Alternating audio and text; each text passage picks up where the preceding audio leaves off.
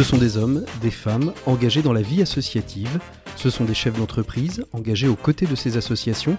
C'est le Fonds de dotation Solidarité Grand Ouest et la Banque Populaire Grand Ouest, au travers de sa fondation, qui ont décidé de faire du mois de décembre le mois de l'engagement et d'être solidaires tous ensemble pour pouvoir doter ces associations de plus de moyens. Et vous, vous pouvez vous engager à nos côtés en likant, partageant ce podcast ou en faisant un don sur solidaritégrandouest.fr. Le podcast solidaire, c'est être engagé. On compte sur vous. Voilà, il est temps de se retrouver pour un nouvel épisode du podcast Solidaire. Je suis très très heureux de, vous retrouver euh, pour évoquer une question euh, euh, plus légère peut-être que dans d'autres podcasts. D'ailleurs, le nom de l'association porte bien le nom de la légèreté du podcast sur lequel nous allons puisque nous allons recevoir les représentants ou un des représentants de l'association Hameau Léger en la personne de Xavier Grissot. Bonjour Xavier. Bonjour. Et on va recevoir aussi euh, un des représentants d'Entreprendre et Plus, qui est euh, le fonds de dotation euh, qui se dit philanthrope déclencheur d'impact social et qui coporte avec le fonds de dotation Solidarité Grand Ouest et, et, avec vous la collecte qui est sur la plateforme Solidarité Grand Ouest. Et c'est Philippe V7 qui représente Entreprendre et Plus. Bonjour Philippe. Bonjour. Alors Amo Léger, c'est une, une association qui a pour vocation de repenser euh, la manière euh, d'habiter euh, et, l'habitat, et ceci au travers d'une association et d'une collecte qui a pour vocation, cette collecte, à venir créer un centre justement de, de formation pour permettre aux, personnes qui souhaiteraient se lancer dans l'habitat l'habitat léger, l'habitat plus inclusif, l'habitat plus éco-responsable, de pouvoir trouver un lieu pour se lancer dans ce projet. Je crois que vous avez le programme. On continue tout de suite après ça avec Xavier et Amo Léger. Voilà, bonjour Xavier. Bonjour. Merci beaucoup d'être avec nous. Euh, vous êtes euh, donc euh, l'un des, cofondateurs d'Amo Léger. Amo Léger, c'est repenser l'habitat parce que vous avez, vous, le sentiment avec vos cofondateurs qu'aujourd'hui on n'habite pas bien, on pourrait habiter mieux? Alors oui, clairement, aujourd'hui, on, est de plus en plus nombreux et nombreuses à, désirer habiter autrement, euh, voilà, avec euh, des modes de vie euh, plus écologiques et avec plus de liens sociaux. C'est vrai que ce qu'on ce qu'on voit aujourd'hui, c'est que habiter coûte très cher, d'abord, mmh et habiter a souvent un impact écologique très important, que ce soit par euh, voilà la construction de logements souvent en béton, mhm. euh, le chauffage, euh, la mobilité, l'alimentation, en fait tout ce qui tourne autour du logement. Et c'est pour ça qu'on préfère de parler d'habitat Mhm. que de logement. Mhm. Alors, une différence euh, sémantique, mais, euh, mais importante, hein, entre habitat et logement. Comment vous est venue euh, cette idée Est-ce que c'est lié à des rencontres que vous avez faites? Est-ce que c'est lié à un engagement militant, écologique? Est-ce que c'est lié aussi peut-être à juste l'observation qu'on pourrait peut-être loger plus de monde si on repensait l'habitat de manière différente? Euh, alors c'est vraiment lié de lié à une expérience euh, personnelle. Euh, moi, après mes études pendant lesquelles j'ai créé une entreprise avec la personne avec qui j'ai cofondé Amolégé d'ailleurs, c'est Vaculinquian, on a décidé de se poser la question de comment on voulait vivre au lieu de se poser la question de qu'est-ce qu'on allait faire comme travail. Pour répondre à cette question, on a eu l'envie d'aller voyager et découvrir d'autres modes de vie qui nous inspiraient. Et ces modes de vie, c'était des modes de vie plus proches de la nature, en zone rurale, et avec euh, plus de liens sociaux, donc euh, plus collectifs. Mmh on a euh, pendant un an voyagé à travers dans une douzaine de lieux, on restait un mois chaque fois, en France et à l'étranger, des lieux très différents, des éco-villages, des kibbutz, voilà, des communautés en tout genre, pour vraiment s'imprégner de cette variété. Et tout de suite, on, a su que c'était un, mode de vie qui nous enrichissait beaucoup plus, mmh mais on a aussi constaté que c'était un mode de vie réservé euh, euh, à une élite, réservé euh, aux gens qui ont déjà pas mal d'épargne pour, pour accéder à ça. Mmh Et donc voilà, c'est aussi ce qui nous a mis en mouvement, se dire qu'il y a beaucoup de personnes qui, qui ont ce rêve d'habiter autrement et que passer du rêve à la réalité, c'est très difficile, qu'il faut souvent beaucoup de temps, de compétences et, surtout d'argent. Mmh et que voilà, ça, nous, ça nous procurait une sorte de sentiment d'injustice que ce soit réservé à des gens qui ont de l'argent. Alors comment, comment intervient euh, Amolégé Vous n'êtes pas euh, promoteur, vous n'êtes pas constructeur euh, d'habitat éco-responsable, vous êtes plutôt des promoteurs, mais au sens de, de, la promotion, de la formation et de l'accompagnement. Aujourd'hui, qui sont, j'ai envie de dire, vos clients, si on peut les, les, appeler comme ça, et comment vous les accompagnez, et, et à quel moment ils viennent vous voir? Alors, nos bénéficiaires, c'est les personnes qui vont habiter euh, dans les éco-hameaux qu'on contribue à créer, mais concrètement, notre travail, en tout cas la stratégie qu'on a choisie, c'est de convaincre des propriétaires de terrains constructibles, en particulier mmh. des communes rurales, des maires, des élus, de mettre à disposition leurs terrains constructibles pour des projets d'éco-hameaux, au lieu de les bétonner et d'en faire un énième lotissement avec des maisons en partant qui se ressemblent toutes. Mmh. Euh, et euh, concrètement euh, les manières de rendre ces projets plus accessibles financièrement, puisque c'est quand même un des enjeux principaux, c'est de les convaincre de les mettre en location avec un bail amphithéotique de 99 ans, mmh qui donne euh, aux locataires un quasi droit de propriété. Euh, et donc cette location permet aux personnes qui vont s'installer de ne pas avoir à acheter le terrain. Mmh donc ça, c'est un des premiers éléments assez clés. Le deuxième, donc, c'est euh, derrière ce montage juridique, c'est au, sein des collectifs d'habitants, puisque donc euh, on parle de hameaux, il va y avoir euh, un groupe de maisons. chaque famille possède sa maison, qui peut être autoconstruite pour coûter moins cher. Il y a mhm. des personnes qui, ont eu, qui en ont eu pour 10 000 euros. chaque famille possède sa maison et va partager des espaces communs avec ses, ses voisins pour créer du lien et mutualiser un certain nombre d'équipements et d'espaces. Mhm. Par exemple, une buanderie, une chambre d'amis, une grande salle à manger. Euh, et le terrain, donc il est loué par le bail amphithéotique. Euh, ce bail à très long terme. Et les habitats sont réversibles, c'est-à-dire qu'ils sont construits sans béton. Euh, et c'est une forme qui nous permet de dissocier la propriété de l'habitat et la propriété du sol. Ouais, c'est une, des, une des grandes mesures aujourd'hui euh, qui, qui, avait été avancée euh, par un certain nombre d'associations en disant euh, si on veut qu'il y ait un accès à la propriété plus large, et ce que font d'ailleurs déjà certaines villes, c'est se dire ben, on se porte acquéreur du terrain, donc le foncier ne rentre plus dans la, la construction du, du, bâtiment, donc on va pouvoir proposer des constructions déjà à moindre coût dans des endroits qui sont peut-être soit plus ruraux, mais aussi euh, parfois en, centre-ville, parce qu'il y a aussi des gens qui aiment la ville, il n'y a pas que des gens qui aiment la campagne. Euh, Léger, donc on voit bien, donc c'est à la fois une philosophie de, euh, de vie et d'habitat. Donc vous dites pour toutes et tous, encore faut-il qu'on on rentre dans cette philosophie de vie, de partage, de collectif, Xavier?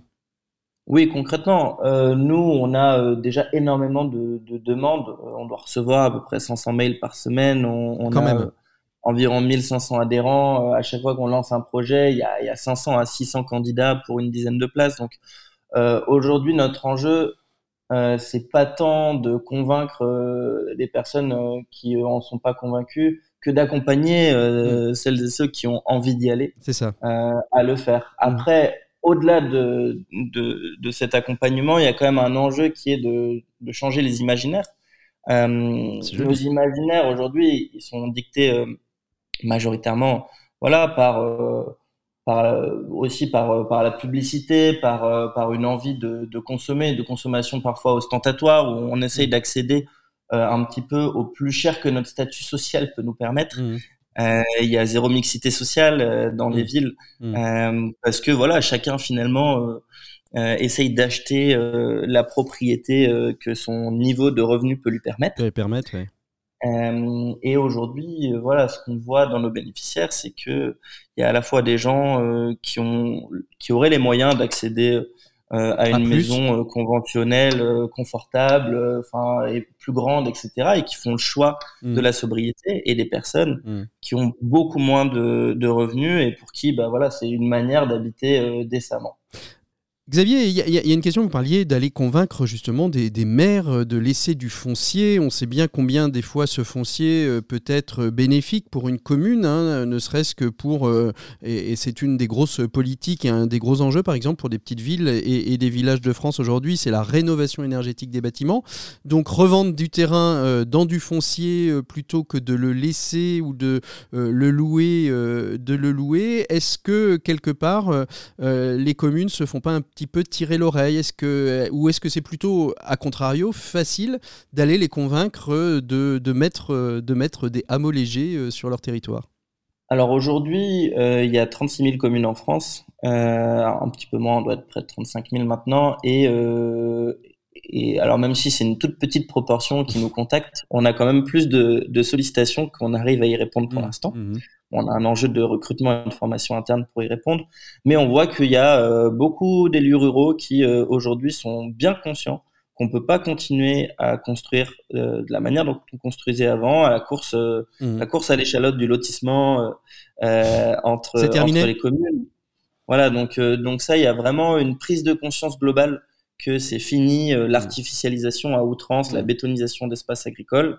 Et donc ça, je crois que ça fait partie des choses qui nous aident beaucoup. Mmh il y a aussi euh, une volonté de revitalisation, d'attirer des gens qui vont pas simplement venir dormir avec des villages qui parfois se transforment en villages dortoirs, mais qui vont venir habiter.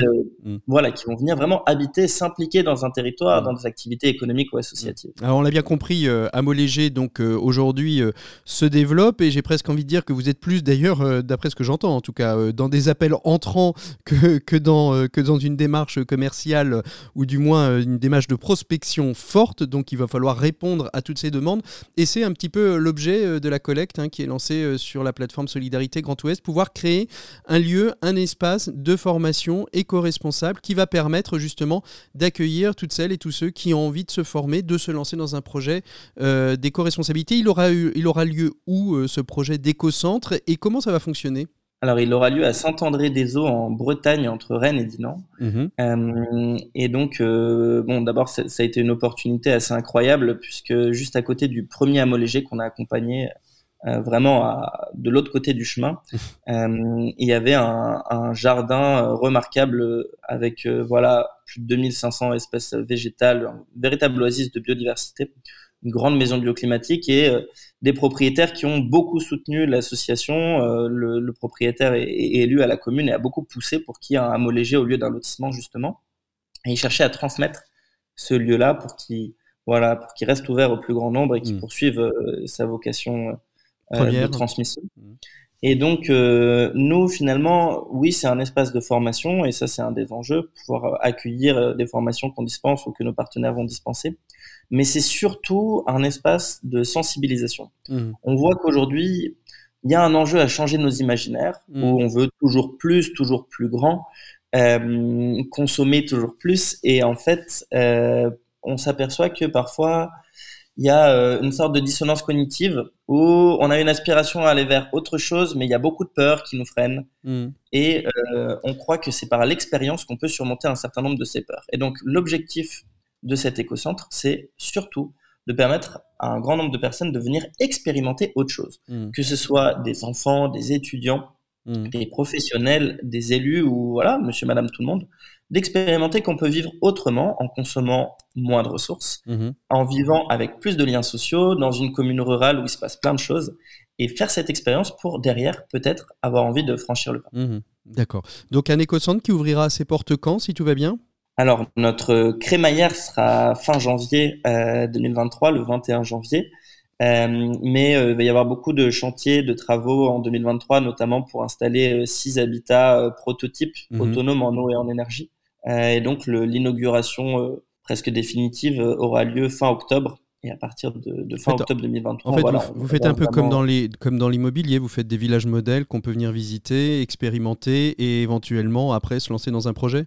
Ouais, c'est un petit peu l'idée, oui. Euh, en tout cas, c'est vrai, voilà, de, de, pouvoir voir les choses, parce qu'on on, s'aperçoit qu'en tout cas, on peut parler, on peut, ça. voilà, avoir des grandes idées. Tant qu'on reste dans le monde des idées, en fait, euh, il y a euh, un passage à l'action qui se fait moins facilement. et comme dit l'adage d'ailleurs, c'est en forgeant qu'on devient forgeron. On va faire une pause musicale dans ce podcast solidaire. On vous a proposé de la choisir et vous nous avez proposé un groupe de rap belge. Dites-nous tout, Xavier.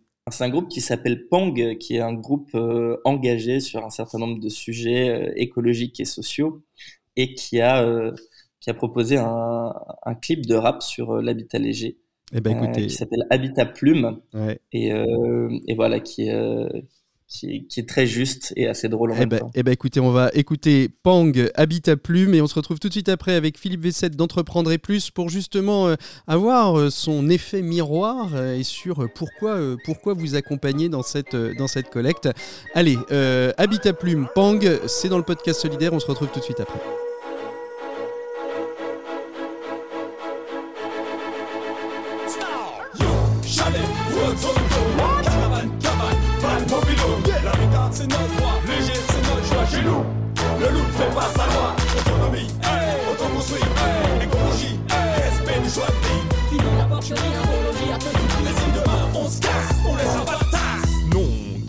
Cochon, y a pas du bon.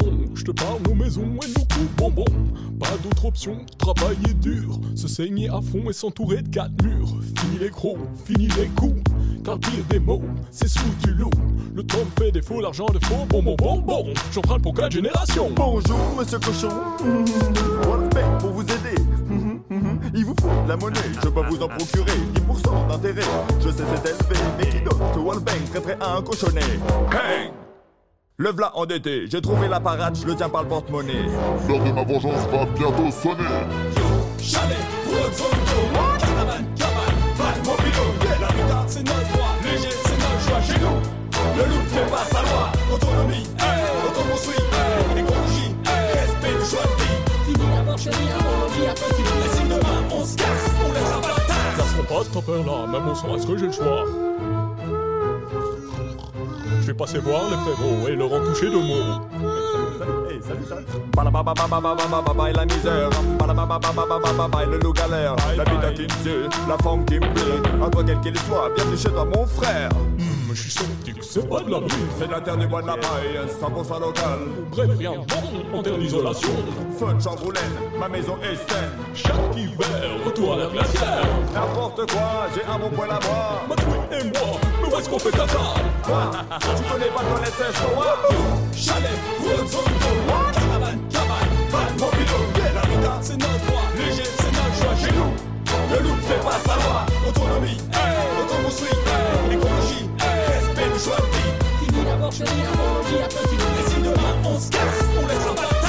Ah, enfoirés de cochons, ils ont trouvé la soluce. Vite, une autre astuce. Messieurs les cochons, que faites-vous là? Vous avez un permis? Dites-moi de quel droit vous avez construit ça. Hum? Hum? La loi Ne dis rien sur votre cas, alors dé, dé, dé, dégagez-moi de Le loup Encore une fois toi, laisse béton le tomber. Là, ton système grégaire nous rend bien amers. Laisse donc faire les rois du camping vert. On est des milliers, c'est pas prêt de s'arrêter. Moi et mes porcelets, on veut pas être assistés. Un brin de liberté, c'est tout ce qu'on a demandé. Allez, on est par des vaches à lait. On est les cochons, on est les cochons, on est les cochons, on a construit nos maisons. Derrière le costume, méfie-toi, y a un loup. Avec nos habits à plumes, on en vient vers ta boue.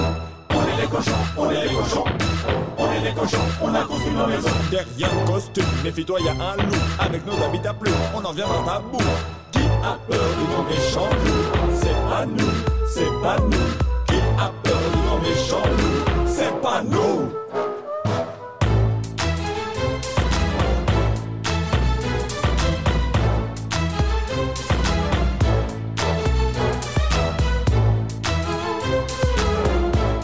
Voilà, c'était Habitat Plume Pang dans le podcast solidaire et on se retrouve euh, avec euh, Philippe euh, V7 euh, d'Entreprendre et Plus. Bonjour Philippe. Bonjour. Merci beaucoup euh, d'être avec nous. Donc vous êtes euh, l'un des représentants hein, de ce fonds de dotation euh, Entreprendre et Plus. Peut-être quelques mots déjà pour présenter Entreprendre et Plus. C'est un fonds de dotation. Je disais en introduction que votre, c'était, vous étiez des philanthropes d'impact social. C'est, l'objectif de ce fonds de dotation, il a été créé quand, par qui et pourquoi? Alors, oui, c'est effectivement sous la forme juridique d'un fonds de dotation. Ça a été créé par Arnaud de Minibus. Au départ, d'ailleurs, c'était un fonds familial hein, porté par lui.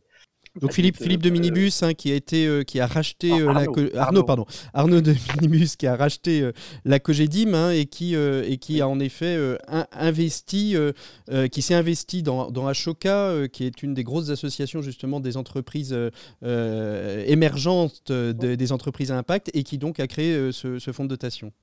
Exactement. Exactement, parce qu'il y a effectivement une, une, euh, dans l'objet euh, une complémentarité avec Ashoka, hein, dont je suis également euh, membre. Euh, donc, en c'est un fonds de dotation, donc créé par Arnaud de Ménibus euh, il y a euh, un peu plus de dix ans, qui a été ouvert il y a un peu plus de six ans à d'autres philanthropes. Comme je connaissais bien Arnaud de Ménibus, je suis rentré, comme d'autres. Nous sommes aujourd'hui une quinzaine. Il y en a qui rentrent, il y en a qui sortent. C'est un fonds où il y a une, une, une, en, en, ce moment une, quinzaine de philanthropes qui effectivement euh, euh, sont motivés par euh, soutenir des projets à impact, mmh. mais des projets d'entrepreneuriat social. C'est le point commun d'ailleurs avec Ashoka. Et qui, et qui, ont, tous, euh, et qui ont tous une, une, une, structure juridique associative ou est-ce que vous pouvez aussi accompagner des entreprises sociales, par exemple des ESUS, qui, ont, qui sont des entreprises sociales à impact? Alors euh, non, actuellement, actuellement, ce ne sont que des associations. Mais nous contribuons aussi à créer ce qu'on appelle maintenant de l'hybridation, qui est, qui, est, qui est, absolument indispensable dans tous les modèles d'entrepreneuriat social, pour des raisons euh, diverses qu'on n'a pas le temps d'expliquer. Euh, donc, euh, beaucoup des associations soit créent des filiales qui sont là de, de vraies, enfin, de vraies, soit vraies entreprises, des, enfin, des vraies entreprises, des SAS souvent. Et, mais nous, nous soutenons des associations, parce que nous les soutenons dans une phase réellement de, de démarrage, d'amorçage. D'amorçage. Ce que nous sélectionnons, ce que nous sélectionnons, c'est bah, des personnalités, c'est-à-dire que c'est Xavier et Sévac dans le cas de, de Hameau Léger, euh, dont on pense qu'ils ont à la fois une stature entrepreneuriale, parce que dans l'entrepreneuriat social, il y a quand même entrepre, entrepreneuriat, et euh, c'est des qualités que n'ont pas tous euh, les gens très bien qui, qui, sont dans le monde associatif. Donc on sélectionne déjà ces personnalités et on sélectionne un projet qui est euh, euh, très fort en impact. Mmh. Et tout ce que vous avez entendu de Xavier fait mmh. que euh, il n'y a pas besoin de se parler longtemps pour savoir que c'est vraiment un projet à impact social mmh. fort. Et nous accompagnons ça en donnant un peu d'argent dans cette période d'amorçage. Dans cette période d'amorçage et d'argent. Oui. Et surtout, euh, un accompagnement sous forme de mentorat par euh, les philanthropes d'Entreprendre et Plus, qui sont tous euh, des, souvent des entrepreneurs et en tout cas mmh. des professionnels très expérimentés dans différents secteurs. Euh, je, vais, je vais me retourner vers, vers Xavier. Xavier, c'est vrai que quand on, quand, très souvent, quand des, des, fonds de dotation euh, accompagnent, il y a, y a, assez peu, euh, assez peu souvent la, la notion de mentorat et d'accompagnement. J'ai envie de dire, non pas pour garantir que l'argent soit bien dépensé, mais pour garantir la, la réussite du projet. Et ça, pour vous, c'est un, un, vrai, un vrai plus, j'imagine. D'ailleurs, investir et plus. pardon, ouais. investir, entreprendre et plus, pardon. Ah oui, oui, c'est plus qu'un simple plus, même. Hein, je pense c'est vraiment euh, quelque chose qui, euh, nous, nous soutient énormément aussi parce que on peut avoir du mal à se décentrer de nos problématiques euh, opérationnelles. On est souvent né dans le guidon. Euh, et, et, le fait d'avoir voilà, un regard extérieur, expérimenté, qui euh, côtoie, bah, voilà, avec des personnes qui côtoient pas mal d'autres projets mmh. Euh, mmh. qui ont finalement souvent les mêmes problématiques que les nôtres. Ça, ça nous apporte beaucoup, ça nous rassure, mmh. euh, ça nous ouvre des perspectives. C'est très important. Philippe, dites-nous dites un peu pourquoi vous avez choisi, euh, comment vous avez choisi, qu'est-ce qui vous a séduit dans, dans le projet euh, porté euh, par, par Xavier et, et, et Amo Léger Bien, de, de, on sélectionne des, des, des projets d'abord parce que euh, euh, ils viennent couvrir un, un des champs euh, de, de, de, des projets à impact. Mmh. Hein, ça peut être social, environnemental, mmh. ça peut être effectivement dans l'habitat, il y en a finalement de plus en plus, mais ça peut être dans le retour à l'emploi, et mais bien sûr aussi dans le domaine de, mmh. de, de l'écologie. Et d'ailleurs, à mot léger, c'est ce qui nous a plu aussi, c'est que ça une dimension sociale extrêmement forte, hein, on l'a entendu dans la bouche de, de, Xavier, et également une dimension écologique. Donc on, on, on, recoupe ce qui est de plus en plus consubstantiel, c'est-à-dire l'aspect social et l'aspect environnemental oui. euh, qu'on a trop souvent dans le, dans le monde de la, de l'impact voulu, euh, voulu euh, distinguer, distinguer les uns des autres. Euh, alors, euh, mon leitmotiv et les, les, les, habitués du podcast solidaire euh, euh, le savent bien. Mon leitmotiv, c'est que tout est, tout est lié les uns aux autres. Hein. C'est-à-dire que quand on impacte un territoire par un, un, habitat léger, on va créer, on va créer plus d'habitants, mais des habitants plus engagés, donc qui vont plus dépenser sur le territoire ou qui du moins vont l'habiter différemment. Donc voilà, on va favoriser les circuits courts. Et donc en fait, tout ça est, est lié, euh, est lié les uns aux autres et on ne peut pas les distinguer. Donc vous avez euh, soutenu Amo Léger pour, euh, pour cette raison-là. Dans la présentation que vous, avez, euh, que vous avez entendue, vous les accompagnez régulièrement, donc vous connaissez bien le sujet.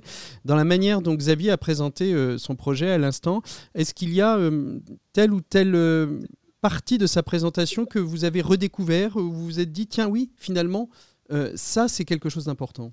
Enfin, je dirais que tout est important. je peux pas dire que j'ai vraiment redécouvert euh, grand chose parce qu'on parle quand même très souvent avec Xavier Sévac. Enfin, euh, je sais pas, euh, on a au moins 7 ou 8 euh, comités par an et puis on a d'autres échanges plus ponctuels.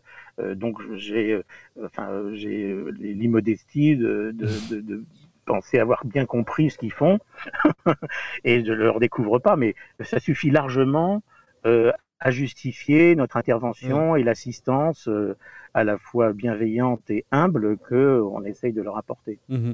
Quand vous avez choisi ce, ce projet, je suppose qu'il y a des comités de sélection, euh, ça a été unanime, il n'y a, a, pas eu de discussion sur le projet ou il y, en a quand même eu en se disant oh, c'est peut-être trop en avance, c'est trop dans l'air du temps, on va pas le comprendre, ça va être compliqué à le défendre? Euh, oui, non, non, je dirais pas que ça a été unanime. Ouais. D'ailleurs, euh, je crois qu'il y a rarement des projets qui sont sélectionnés de façon unanime parce que justement, nous sommes un groupe de gens qui euh, ont une complémentarité. Et la complémentarité, ça veut dire des différences d'appréciation, etc. Euh, et euh, d'abord, euh, il y a eu un travail préalable qui a été fait. Il y avait une première idée de, de présenter le dossier à Léger et pendant plusieurs mois, il y a eu un travail qui a été fait notamment avec un des, des philanthropes qui m'accompagne dans, dans le mentorat d'Amo Léger, qui est euh, Nicolas Bessec, pour que le dossier soit bien présenté. Et effectivement, il y en a qui euh, trouvaient que euh, c'était trop euh, trop aventureux. C'est sûr que c'est pas un projet philanthropique classique. Et c'est peut-être aussi ce dont on peut s'enorgueillir entreprendre et plus, c'est d'aller là où les autres vont pas forcément euh, si facilement. Oui, puis vous avez vous avez accompagné euh, vous avez accompagné de, de, de jolies euh, jolies associations euh, que je que je connais pour les avoir soit interviewées dans une autre activité ou soit pour les connaître de près. Je pense à Vendredi, je pense à H-Up en particulier, je pense à, à Solinum qui sont aujourd'hui des associations qui ont pignon sur en termes en termes en termes d'impact. Vous parliez de mentorat euh, à un moment donné, Philippe. Euh, il, consiste en quoi? Vous euh, j'ai cru comprendre que vous voyez huit fois huit fois dans l'année en petit comité. C'est quoi le, mentorat? Qu'est-ce que vous allez apporter justement à un mot léger C'est répondre à un certain nombre de questions hein, ou un certain nombre de problématiques qui peuvent se poser dans le courant du projet aux entrepreneurs sociaux qu'on qu accompagne. Mmh. C'est pas uniquement sur les levées de fonds, même si beaucoup d'entre nous sont des, des oui, oui. Euh, c'est pas uniquement euh, la stratégie, enfin tous les trucs euh, qui font bien dans les fiches. ça peut très bien aussi être un accompagnement comportemental. On n'a pas vraiment besoin de ça avec Xavier et, et Sévac, mais j'ai un ou deux projets en tête où il a fallu quand même leur apprendre à exister et à, mmh. et à, et à vivre pour pouvoir développer leurs projets.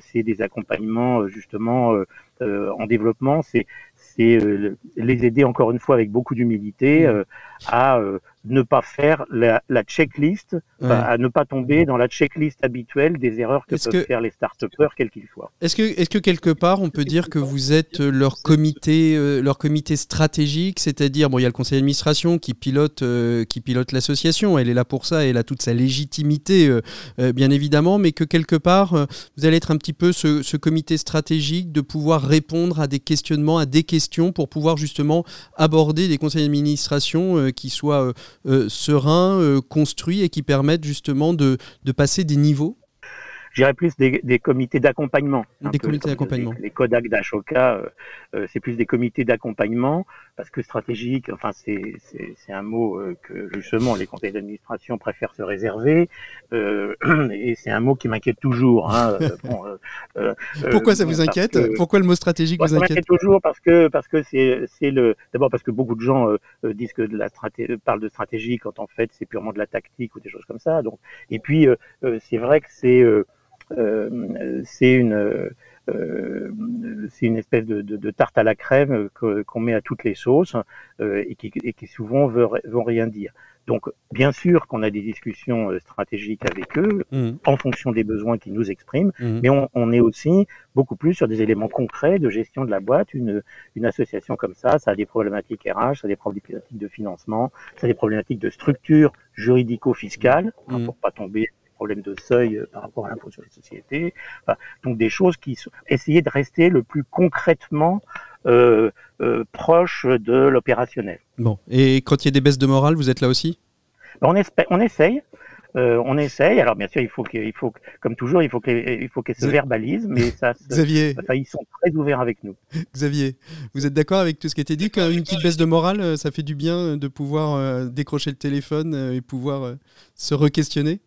Ouais, je dirais que c'est pas tant des sujets de baisse de morale. Moi, je suis pas très très sujet à ça, mais c'est plus euh, des questionnements euh, sur euh, sur ce qu'on fait, euh, des un peu voilà, des, des- ouais, vraiment de- des doutes. Des doutes, ouais. plus euh, voilà, dans des moments de doute, euh, c'est bien parfois d'avoir des personnes qui qui peuvent juste nous aider à prendre un pas de recul, de et, pas à réinterroger euh, en permanence euh, des choses qu'on fait et qui fonctionnent et ça. qui pourraient toujours mieux fonctionner, Mm. mais sur lesquelles on peut déjà se concentrer. c'est vrai que c'est- toujours parfois un peu le problème dans le monde associatif de toujours re-questionner euh, le projet associatif alors que et, et donc de perdre du temps à le re-questionner alors que parfois simplement avoir la possibilité de poser la question à quelqu'un qui est un peu plus éloigné permet de prendre une décision parfois un peu plus rapide et de ne pas perdre trop de temps. Le mot de la fin est pour vous, Xavier. Qu'est-ce que vous voudriez dire à nos auditeurs au-delà du fait, bien évidemment, d'aller sur Solidarité Grand Ouest pour pouvoir faire des promesses de dons, euh, des dons, pardon, même pas des promesses, des dons, ou d'écouter et de partager ce podcast euh, pour euh, gagner quelques euros supplémentaires pour votre projet d'éco-centre?